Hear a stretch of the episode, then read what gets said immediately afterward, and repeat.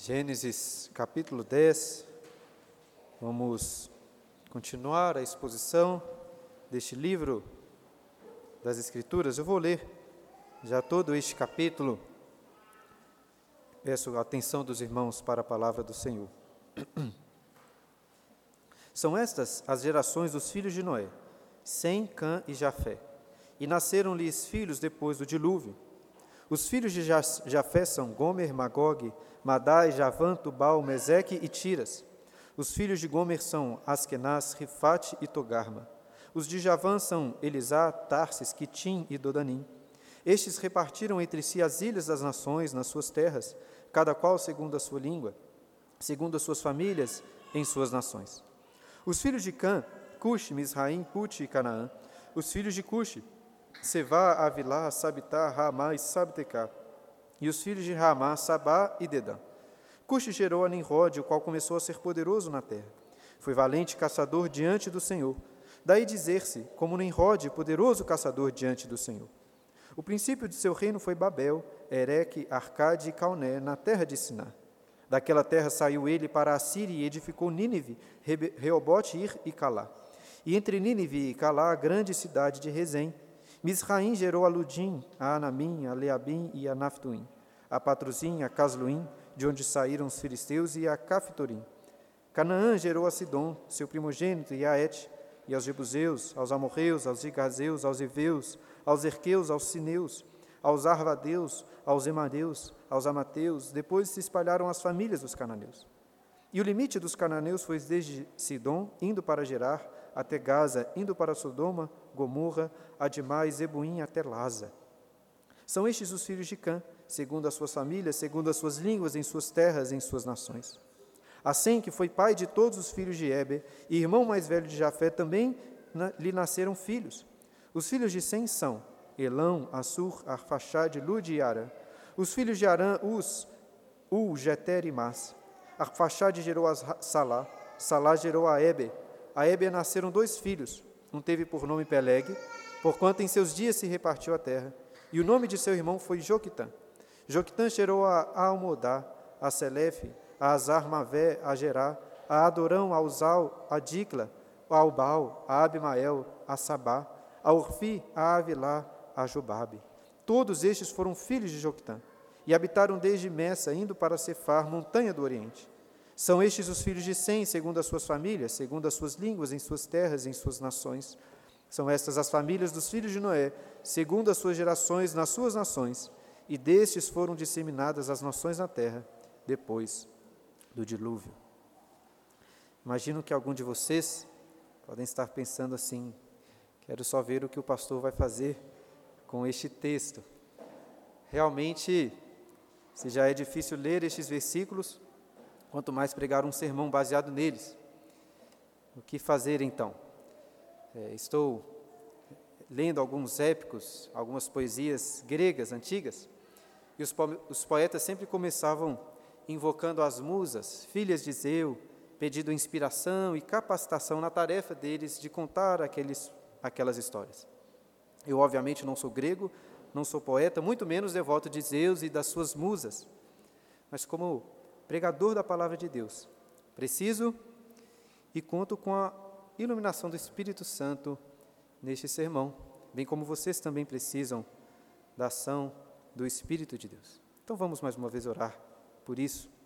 Pai Santo, dá-nos a graça, ó Pai, de compreendermos a tua palavra, que é edificante, que é, ó Deus, pela ação do teu Espírito, uma bênção ensino para as nossas vidas.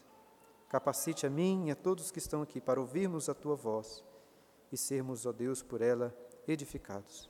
Em nome de Jesus. Amém. Será que alguma vez você já parou para refletir sobre a diversidade que existe no mundo, mas ao mesmo tempo sobre a unidade que parece estar por trás de todas as coisas? Como assim?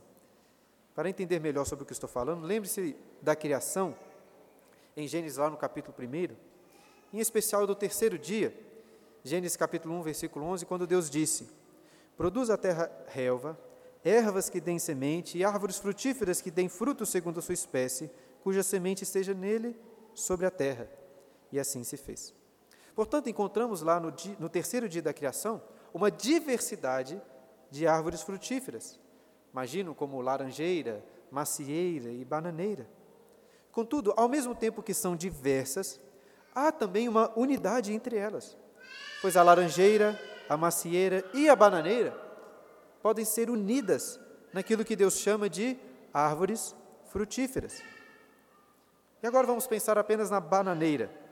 Deus a criou para produzir bananas e se multiplicar, produzindo novas bananeiras, segundo a sua espécie.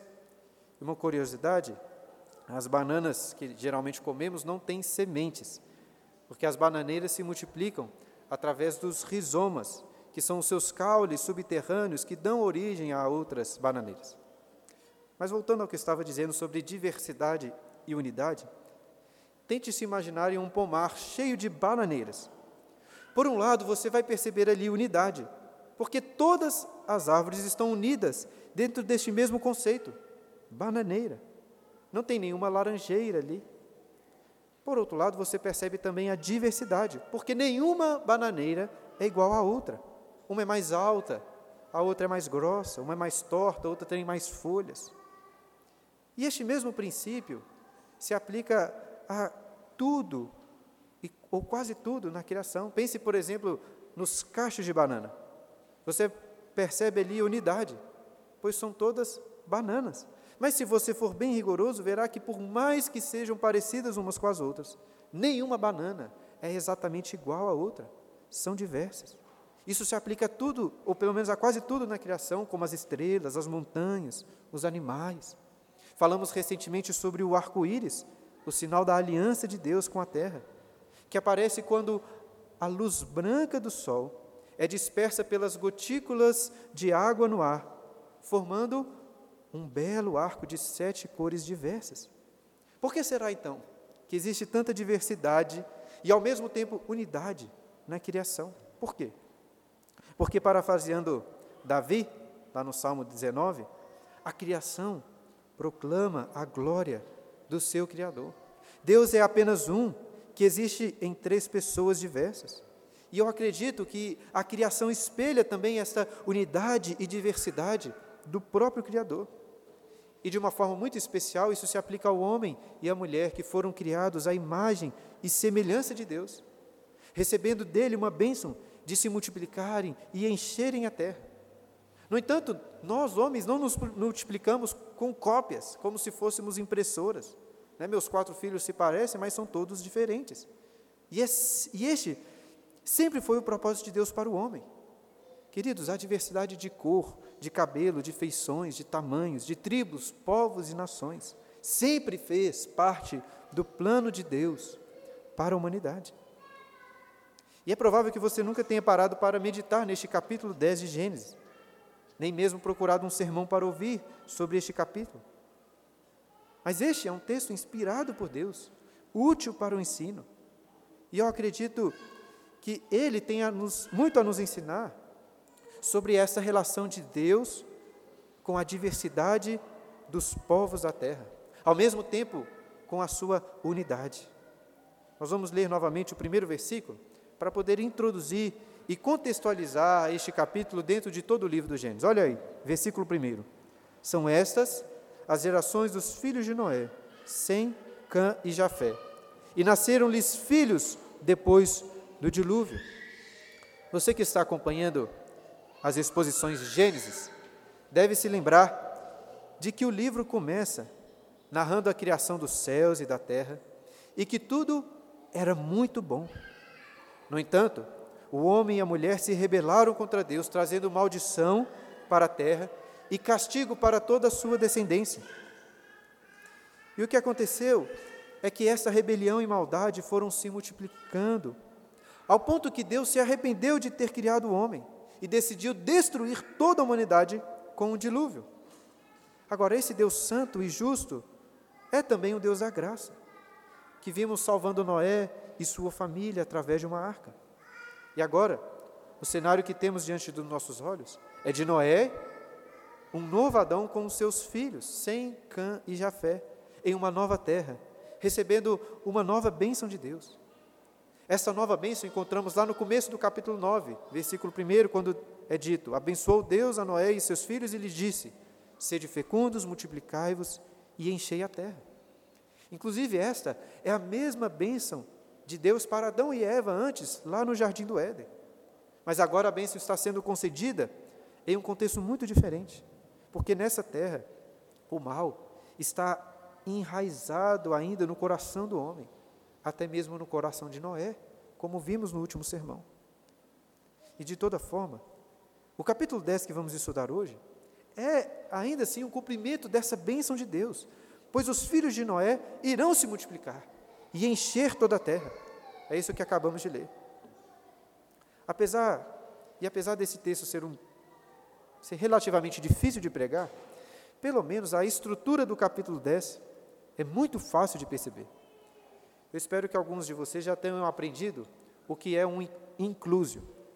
E para quem não sabe ainda, inclusio é uma estrutura literária muito comum na Bíblia, em que a ideia principal do texto é repetida no início e no final. Percebam que o último versículo aí do capítulo 10 é muito semelhante ao primeiro versículo. Olha aí, capítulo 10, versículo 32. São estas as famílias dos filhos de Noé, segundo as suas gerações nas suas nações, e destes foram disseminadas as nações da terra depois do dilúvio. De forma que fica muito fácil perceber qual é o assunto principal do capítulo, que é este: as gerações dos filhos de Noé e como elas foram disseminadas pela terra. E voltando aqui a falar sobre a estrutura do capítulo, se você prestou bastante atenção na leitura, deve ter percebido que este texto é claramente dividido em três partes: os filhos de Jafé, do versículo 2 a 5, os filhos de Cã, versículo 6 a 20, e os filhos de Sem, do versículo 21 a 31. Três partes, de forma que o primeiro e último versículo formam uma espécie de introdução e conclusão desse texto, que comumente chamamos de tábua ou catálogo das nações.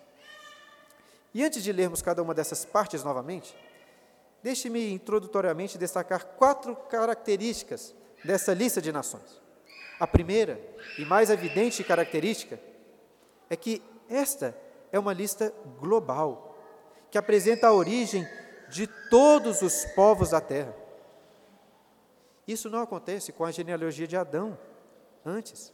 Adão teve muitos filhos e filhas, mas apenas duas descendências são descritas, a de Caim e a de Sete. Quando Noé foi introduzido lá em Gênesis capítulo 5, vimos que todos os seus antecedentes tiveram filhos e filhas. Noé, no entanto, teve apenas estes três filhos.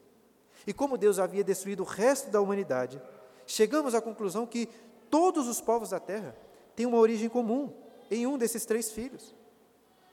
Se você fosse árabe, ou se você fosse europeu ou até africano, ficaria mais fácil imaginar de qual desses descendentes você é. Mas como o Brasil é uma mistura muito grande de povos, fica mais difícil. A segunda característica introdutória é que essa lista não se preocupa apenas em narrar a descendência, mas também apontar como que estes descendentes povoaram e se espalharam pela terra. A terceira característica é que essa lista genealógica se preocupa também com números. Se você contasse, veria que são 70 nomes ou povos listados aí. E o número 70 é muito significativo, pois apresenta a ideia de totalidade. É claro que essa não é a lista exaustiva de todos os povos da terra. Moisés está escolhendo aqui 70, provavelmente os povos mais escolhidos pelos israelitas, para através destes 70 apresentar simbolicamente a origem de todas as nações da terra. E outro número importante é o número 4. Se você observar, observar o final da linhagem de cada um dos filhos de Noé, no versículo 5, depois no versículo 20 e no versículo 30, 31, verá que Moisés utiliza quatro termos que destacam a divisão dos povos. Quais, quais termos? Nações, terras, línguas e famílias. E o número 4 também é importante porque se ele é usado para se referir à totalidade da terra. Por exemplo, quando a Bíblia fala sobre os quatro cantos da terra, ou sobre os quatro ventos da terra. Dessa forma, tanto o número 70 como o número 4 servem de apoio para a primeira e segunda característica dessa lista, que é uma lista global, com origem e distribuição geográfica de todos os povos da terra. E a quarta e última característica introdutória é que essa lista tem um propósito teológico. Ela não está aí apenas como um registro histórico. Moisés quer com essa lista ensinar algo para aqueles israelitas, um ensino que certamente se aplica a nós também. Agora, qual é o propósito teológico dessa lista de nomes e de lugares? O restante do sermão terá como objetivo principal responder a essa pergunta. Leremos novamente todo o capítulo para tentar respondê-la.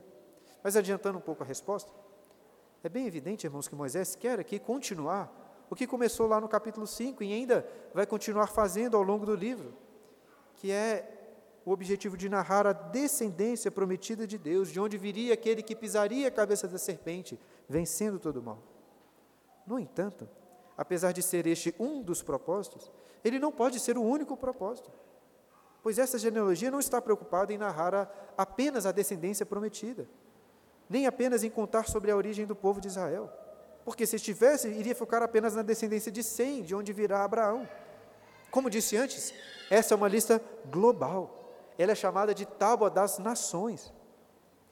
E muito curiosamente, essa lista não possui nenhum outro paralelo nos escritos dos povos antigos. Em outros povos encontramos narrativas sobre a criação, sobre o dilúvio, sobre uma torre semelhante a Babel, mas não encontramos nenhum relato sobre todas as nações da terra e como foram divididas. É óbvio que eu não li todos esses relatos antigos para ter certeza disso. Eu li apenas alguns, mas tomo com certa confiança a palavra de vários estudiosos que leram e afirmam categoricamente que Gênesis capítulo 10 é absolutamente único em toda a literatura antiga, sem nenhum paralelo. Isso faz até sentido, porque estes povos antigos, esses escritos antigos, tinham o objetivo de contar a sua própria origem, a sua própria história. Moisés também tem esse objetivo, pois a partir do capítulo 12, irá focar apenas na história do seu próprio povo. Agora, por que que Moisés faz questão de relatar uma lista tão detalhada sobre todos os povos e nações da terra? Qual é o propósito de Moisés? E principalmente, qual é o propósito do Deus que inspirou Moisés com essa lista? Se respondermos a essas perguntas, estaremos também respondendo a pergunta sobre o propósito teológico deste capítulo. Vamos ler novamente o capítulo 10, começando aí na primeira parte da descendência de Jafé, a partir do versículo 2. Os filhos de Jafé são Gomer, Magog, Madai, Javã, Tubal, Meseque e Tiras. Os filhos de Gomer são Askenaz, Rifate e Togarma. Os de Javã são Elisá, Tarsis, Quitim e Dodanim. Estes repartiram entre si as ilhas das nações nas suas terras, cada qual segundo a sua língua, segundo as suas famílias, em suas nações. Depois da introdução e no versículo 1, a primeira genealogia a ser descrita é a de Jafé. Não vamos ter tempo para falar sobre cada um desses nomes, se você quiser, existem vários comentários bíblicos que trazem detalhes sobre cada um deles. Mas para termos uma perspectiva geral, pega aí no versículo 2 os primeiros filhos de Jafé. E para tentar se localizar geograficamente, se você tem alguma noção de geografia, tente se lembrar de onde está a nação de Israel no mapa. Está bem ali entre a África, o Egito e o restante da Ásia. Tendo Israel como parâmetro, para tentarmos nos localizar aqui geograficamente. Gomer, o primeiro filho de Jafé, junto com Javã, que é o quarto, e Tiras, o último, são os povos que foram para o noroeste de Israel, que hoje é a Europa. O versículo 5 diz que os de Javã repartiram as ilhas nas nações, o que é uma provável referência àquelas ilhas que estão ali entre a Turquia e a Grécia.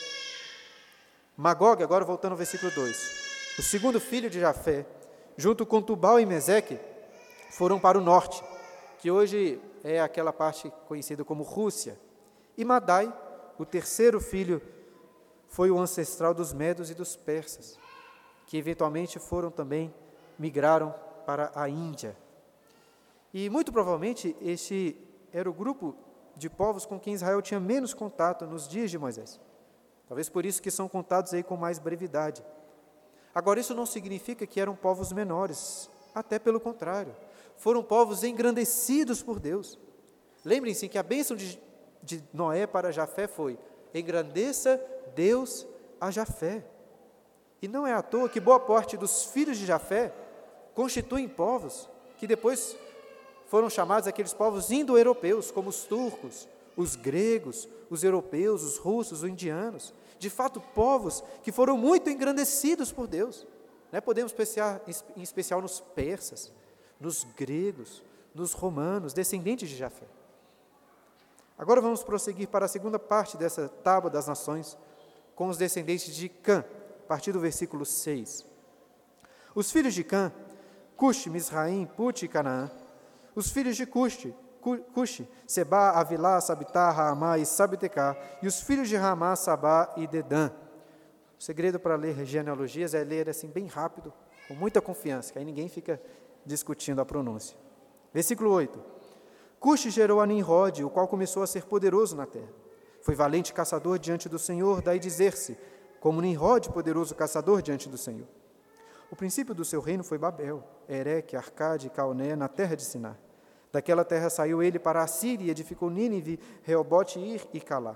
Entre Nínive e Calá, a grande cidade de Rezém, Misraim gerou a Ludim, a Aramim, a Leabim, a Naftuim, a Patruzim, a Casluim, de onde saíram os filisteus, e a Caftorim.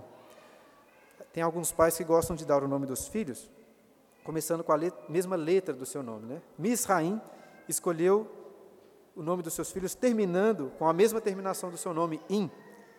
Mas, na realidade, essa terminação in é uma terminação plural na língua hebraica, o que indica que Moisés muito, provavelmente não está falando aqui de indivíduos, de pessoas, nomes de pessoas, mas nome de grupos de pessoas. Continuando, versículo 15. Canaã gerou a Sidom, seu primogênito, e a Et, e aos Jebuseus, aos Amorreus, aos Girgazeus, aos Eveus, aos Arqueus, aos Sineus, aos Arvadeus, aos Zemareus, aos Amateus, e depois se espalharam as famílias dos cananeus. E o limite dos cananeus foi desde Sidom, indo para Gerar até Gaza, indo para Sodoma, Gomorra, Adimá e Zeboim, até Laza. São estes os filhos de Cã, segundo as suas famílias, segundo as suas línguas, em suas terras, em suas nações. Comparando a quantidade de versículos e de nomes, fica muito fácil perceber que os descendentes de Cã são os mais detalhados nessa lista de nações. Eu acho que provavelmente isso acontece porque estes eram os próximos, os, os povos mais próximos de Israel e que tinham uma relação mais estreita com eles, ainda que nem sempre fosse uma boa relação. E para você, mais uma vez, ter uma perspectiva geral, olha aí para a primeira geração de Cã, no versículo 6. Cuxi, o primeiro filho, deu origem ao que chamamos hoje de Etiópia. Misraim, o segundo filho, é a identificação hebraica para Egito. Aqui a nossa tradução usa o termo Misraim, mas poderia falar Egito, porque é exatamente a mesma palavra que depois, no livro de Gênesis e Êxodo, vai ser traduzida por Egito. Put, o terceiro, provavelmente é o ancestral da Líbia. E Canaã, sobre o qual falamos muito né, no último domingo, é o ancestral daqueles povos que habitavam na terra prometida por Deus aos israelitas. Notem, inclusive, que o versículo 19 registra o limite da terra dos cananeus, que era exatamente a terra prometida que os israelitas iriam conquistar. E de todos os nomes dessa descendência, uma atenção especial é dada para um homem chamado Nimrod, filho de Cush. Vamos ler novamente o que é dito sobre ele. Olha aí, versículo 8. Cush gerou a Nimrod, o qual começou a ser poderoso na terra foi valente caçador diante do Senhor, daí dizer-se, como Nimrod, poderoso caçador diante do Senhor. O princípio do seu reino foi Babel, Ereque, Acade e Calné, na terra de Sinar. Daquela terra saiu ele para a Síria, edificou Nínive, Reobote, Ir e Calá. E entre Nínive e Calá, a grande cidade de Rezém. Nimrod certamente é o personagem mais curioso de toda essa lista. Um homem poderoso, valente caçador, responsável aí por um grande reino. E o nome de Nimrod era conhecido, pois existia um adágio com o seu nome para se referir a pessoas poderosas. Ou seja, se alguém conhecesse uma pessoa, um homem muito forte, muito poderoso, você diria que aquela pessoa é como Nimrod. Algo semelhante hoje seria dizer que uma pessoa é forte como Hércules, ou usando uma referência mais moderna, dizer que uma pessoa é forte como Hulk. E em uma primeira leitura, até pode parecer que Nimrod era um valente caçador abençoado por Deus, já que Moisés diz que ele era um valente caçador diante do Senhor. No entanto, essa expressão aí, diante do Senhor, não significa necessariamente uma aprovação por parte de Deus. Inclusive, pode significar até o contrário, como se Nimrod fosse valente caçador contra o Senhor, no sentido de estar diante da sua presença, o desafiando. É, não é tão fácil saber com exatidão o que Moisés quer dizer com isso, mas eu acredito que o contexto não olha para Nimrod com bons olhos, de forma positiva, mas de forma negativa. E o primeiro detalhe desse contexto é que o nome Nimrod está intimamente ligado com rebelião, significando algo como nós nos rebelaremos. Essa semana, algumas vezes, falei isso com meus filhos, quando estavam desobedecendo, se rebelando, que eles eram como Nimrod, rebeldes. O versículo 10 diz que o princípio do reino de Nimrod foi Babel. E no próximo capítulo iremos, iremos ler mais sobre a cidade de Babel e sobre a rebelião de Babel. E além disso, tanto Babel como Nínive, partes do seu reino, se tornariam as capitais de dois grandes impérios, o império da Síria e o império da Babilônia. Dois grandes impérios que se levantaram contra o Senhor e contra o seu povo.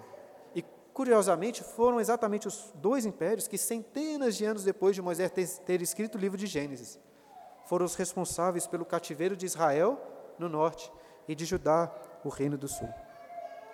Dessa forma, Acredito que Nimrod não é destacado aqui nessa lista de forma positiva. Nem é destacado apenas como um dado de curiosidade, mas ele é destacado como um símbolo da rebelião humana que permanece no coração dos homens. De fato, ele foi um rei extremamente corajoso, forte, poderoso, mas não passa de um homem que está sob o controle soberano de Deus. No capítulo 11, veremos melhor como Deus zomba da prepotência, da rebeldia de homens como Nimrod. E agora, a última das descendências, a partir do versículo 1, 21, a descendência de Sem. A Sem, que foi pai de todos os filhos de Éber e irmão mais velho de Jafé, também lhe nasceram filhos. Os filhos de Sem são Elão, Assur, Afarchad, Lud e Arã. Os filhos de Arã, Uz, U, Jeter e Mas. Arfaxade gerou a Salá, Sará, Salá gerou a Eber.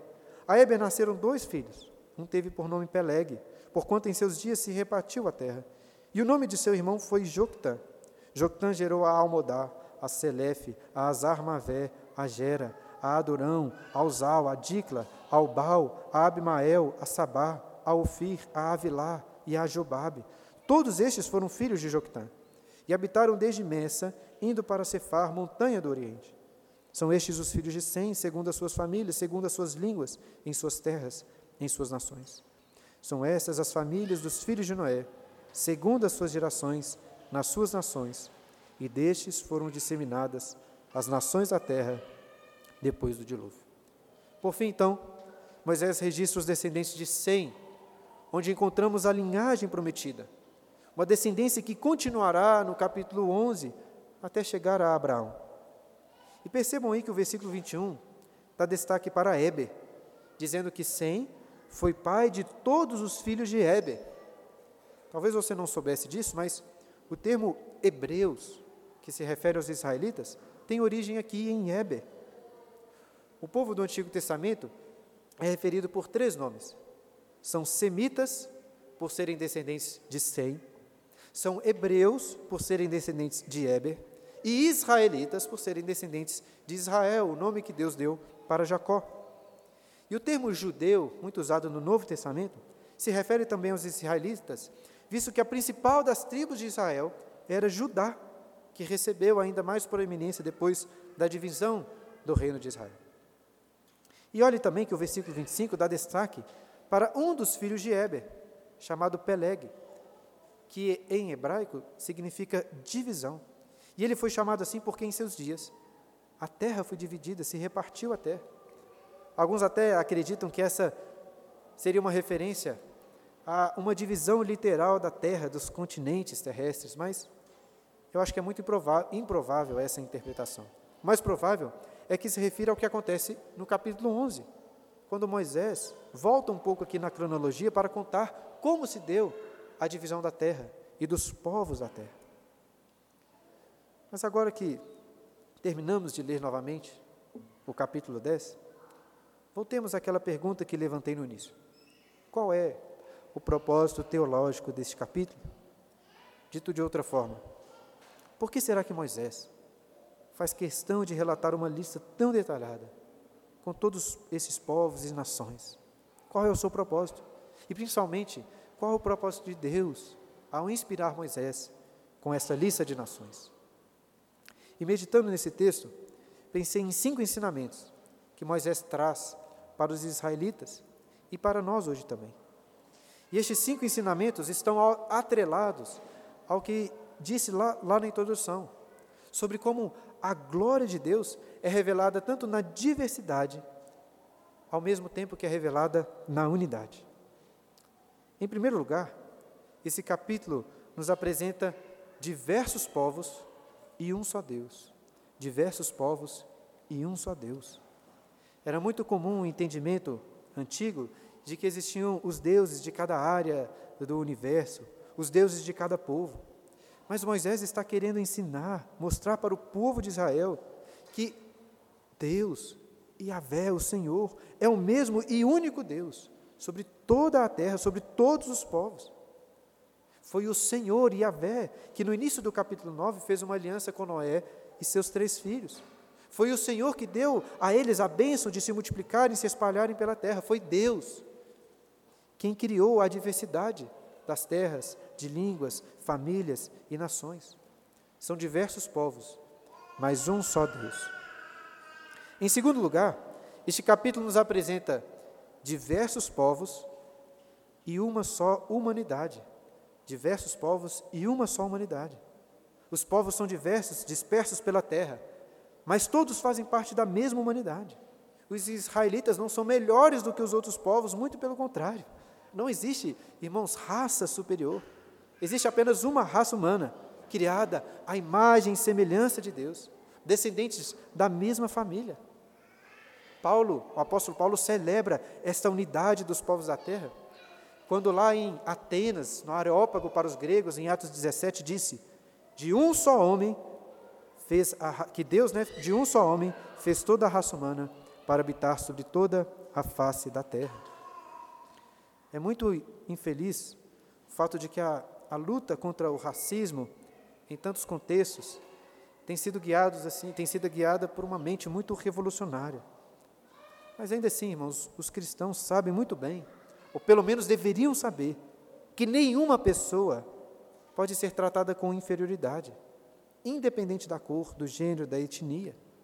E como é triste olhar para a história da escravidão e encontrarmos ali muitos cristãos, até mesmo presbiterianos, defendendo a escravidão, defendendo uma interpretação terrível, inclusive do capítulo 9 de Gênesis entendendo como que os negros descendentes de Cã foram amaldiçoados e por isso deveriam ser escravizados, o que não tem nada a ver com o que o texto nos ensina.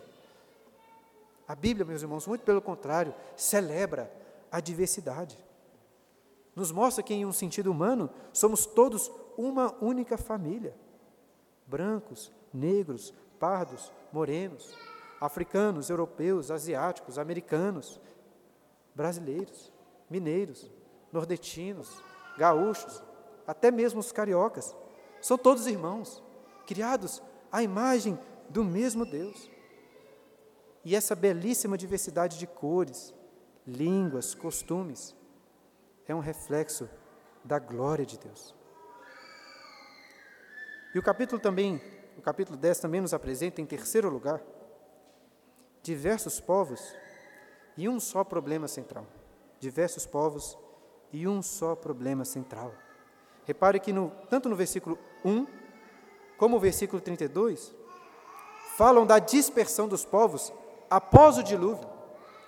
Você poderia pensar que um julgamento catastrófico como o dilúvio faria com que as próximas gerações temessem a Deus. No entanto, o maior destaque deste capítulo é para a rebelião do homem. Eu sei que Moisés cita apenas aí Nimrod, mas a rebeldia não é um problema apenas de Nimrod e dos seus descendentes. É um problema no coração de todos os homens. Como o apóstolo Paulo diz em Romanos 3, de 10 a 12: Não há justo, nenhum sequer. Não há quem entenda, não há quem busque a Deus. Todos se extraviaram e se fizeram inúteis. Não há quem faça o bem, não há um sequer. São diversos povos, línguas, famílias e nações, com diversos males, com diversos pecados, mas todos com um único problema central, que é a rebelião contra Deus em seus corações. Se cada um de vocês aqui falasse sobre os seus próprios problemas, tenho certeza, seriam múltiplos, diversos. Mas tenho certeza também que o seu problema principal é exatamente o mesmo que o meu problema principal e de todos os que estão aqui, e o mesmo problema de toda a humanidade, que é o pecado em seu coração contra Deus. Isso significa que toda a humanidade, dos piores aos melhores aos nossos olhos, do mais terrível dos assassinos ao mais generoso dos filantrópicos, de Hitler a Madre Teresa de Calcutá, todos são pecadores e merecem a ira de Deus. Mas pela graça do Senhor, o capítulo 10 também trilha para nós o caminho da redenção. Em quarto, em quarto lugar, este texto apresenta diversos povos e um só redentor. Deus abençoou a descendência de Sem, pois dos semitas viria o descendente prometido, que pisaria a cabeça da serpente, vencendo todo o mal. E alguém até poderia pensar que Deus abençoa Sem, pois apenas os descendentes de Sem receberiam a bênção da redenção. No entanto, lembrem-se que Deus abençoou também Jafé, dizendo que ele iria habitar nas tendas de Sem. No capítulo 12 de Gênesis, vemos Deus escolhendo um dos semitas, Abraão, e dizendo para ele: Em ti serão benditas todas as famílias da terra. O propósito de Deus nunca foi o de salvar apenas um povo, uma nação, mas de, através desse povo escolhido, abençoar e salvar todas as famílias da terra. E é exatamente por isso que lemos durante a liturgia os Salmos 67 e 96, que dizem sobre essa diversidade dos povos da terra. Parece até que estamos lendo o Novo Testamento, mas é o Antigo Testamento. Louvem-te os povos, ó Deus, louvem-te os povos todos. Alegrem-se e exultem as, exultam as gentes. Louvem-te os povos, ó Deus, louvem-te os povos todos. Cantai ao Senhor um cântico novo, cantai ao Senhor todas as terras. Anunciai entre as nações a, suas, a sua glória, entre todos os povos as suas maravilhas. E depois, no Novo Testamento, encontramos Paulo, um semita, levando o Evangelho estendendo as tendas de Sem para a descendência de Jafé, na Europa. Tenda que foi estendida também até aqui o Brasil.